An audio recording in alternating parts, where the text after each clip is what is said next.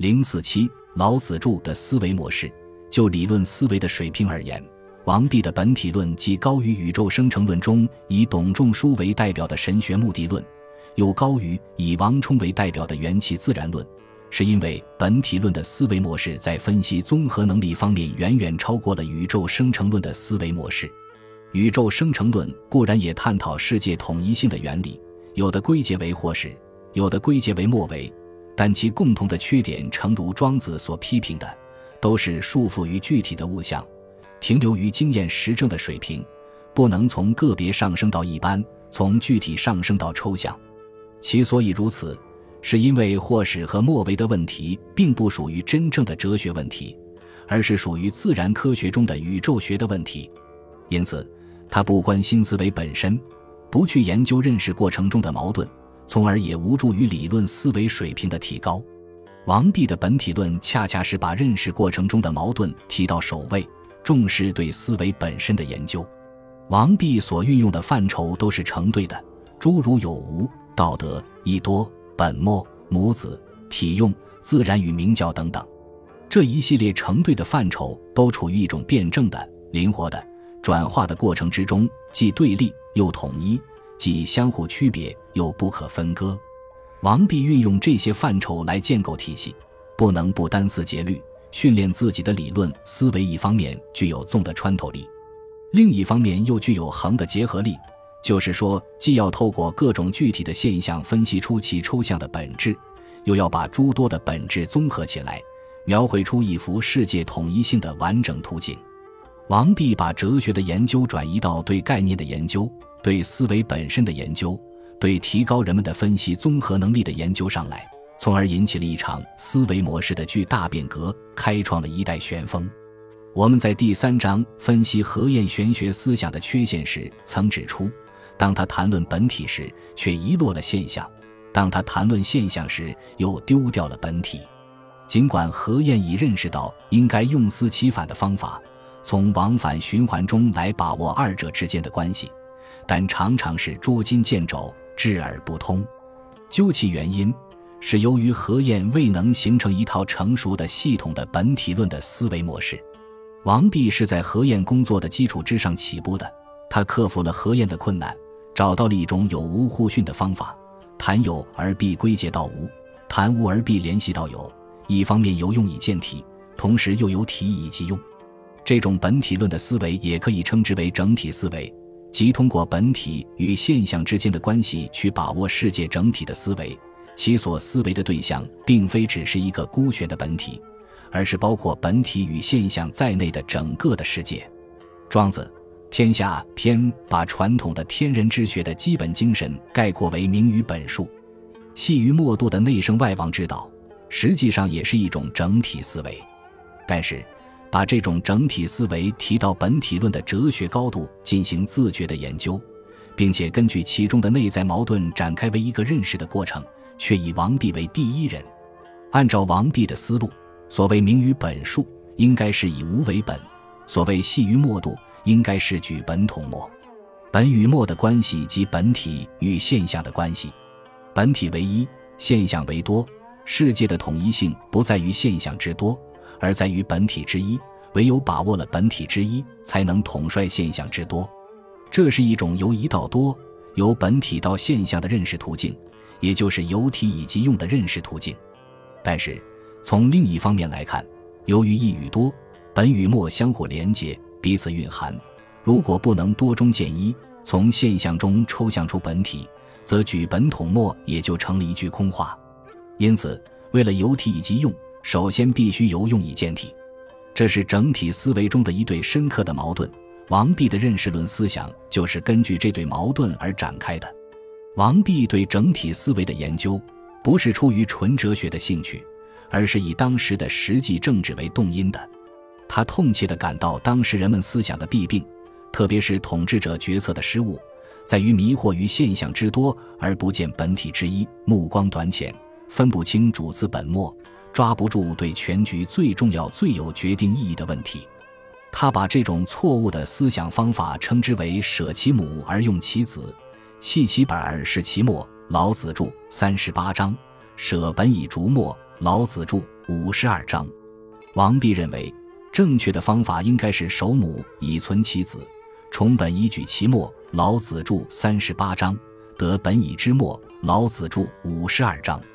正确的方法可以导致社会政治生活的协调和发展，反之，错误的方法则导致不稳定因素增长，从根本上破坏系统的平衡。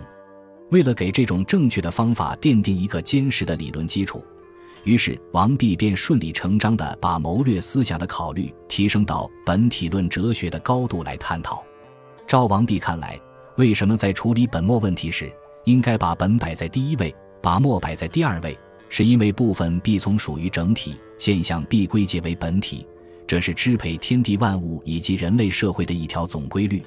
他说：“圣智才之善也。”仁义行之善也，巧力用之善也，而直云绝，文甚不足，不令之有所属，无以见其旨。故曰：此三者，以为文而未足，故令之有所属，属之于素朴寡欲。老子著十九章：万物万行，其归一也。何由之一？由于无也。故万物之生，无知其主。虽有万行，充气一焉。百姓有心，一国殊风，而王侯得义者主焉。以义为主，义何可舍？欲多欲远，损则尽之。损之至尽，乃得其极。老子著四十二章。王弼并不否定圣智仁义巧力，但强调必须使之从属于社会整体的素朴寡欲，才能显示出其真正的意义。前者为末。后者为本，至于现象之多，也必归结为本体之一。此本体之一是起主宰支配作用的，因而不能为现象的多样性所迷惑，必须损之至尽，才能得其根本。王弼在《老子著》中反复论证本体之一对现象之多的主宰支配作用。此本体之一不同于董仲舒所说的百神之大军，也不同于王充所说的元气自然。而是隐藏在现象之多背后的统一的普遍的本质规律，因此，人们在认识事物时，首先应该抓住此本体之一，也就是说，应该由体以及用。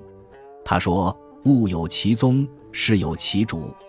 如此，则可免流冲目而不惧于期，投旷塞耳而无期于慢。”老子著四十九章：宗，万物之主也；君，万事之主也。以其言有宗，是有君之故，故有知之人不得不知之也。老子著七十章：是有宗而物有主，图虽疏而其归同也，律虽百而其志异也。道有大常，理有大智。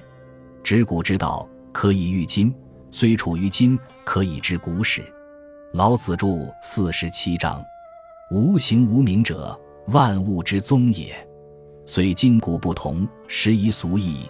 故莫不由乎此以成其志者也。故可执古之道以御今之有。上古虽远，其道存焉；古虽在今，可以知古时也。老子著十四章：鸡同也。今古之所同，则不可废。能知鸡事，是谓玄德。玄德深矣，远矣。老子著六十五章。大象，天象之母也。不严不寒，不温不凉，故能包统万物，无所犯伤。主若执之，则天下亡也。老子著三十五章。此本体之一，就其根本而言，就是无。由于无与有紧密连结，不可分割。如果不首先做一番由用以见体的工作，又怎么可能抓住此本体之一，从而由体以及用呢？再说。所谓无，只是一种无称之言、穷极之词，实际上指称的是无限整体本身。那么，作为有限个体的人，有没有可能完整的认识此无限整体，真正的做到体无呢？在这些问题上，王弼表现出极大的困惑。其实，这也是古今中外所有高层次的哲学家所感到的永恒困惑。正是由于这种困惑。所以才激发古今中外的哲学家去从事不懈的追求，而一部哲学史所昭示给我们的，也诚如黑格尔所指出的那样，是一系列的高尚的心灵，是许多理性思维的英雄们的展览。关于第一个问题，王弼的大演义回答说：“夫无不可以无名，必因于有，故常于有物之极，而必明其所由之宗也。”韩康伯发挥王弼的思想说：“必有之用极，而无之功显，故知乎神无方而亦无体，而道可见矣。”这个回答包含着歧义，可以做出两种不同的解释。一种解释是根据西方的那种本体之学。理解为只有穷极了一切作为个别的有，才能使那作为一般的无豁然显露。另一种解释是根据中国所特有的本体之学，理解为从作用处见本体。看来前一种解释无论在事实上或理论上都有困难，因为谁也无法以有限之身去穷极一切的有，而且这也是西方的归纳学派的难题所在，并不是王弼的本意。王弼的回答是说。有体以及用与游用以见体是一种往返循环的双向运动。为了细于末度，首先必须有体以及用；反过来看，为了明于本数，则首先必须由用以见体。这种双向运动组成为一个圆圈，每一项运动的终点，同时也是另一项运动的起点。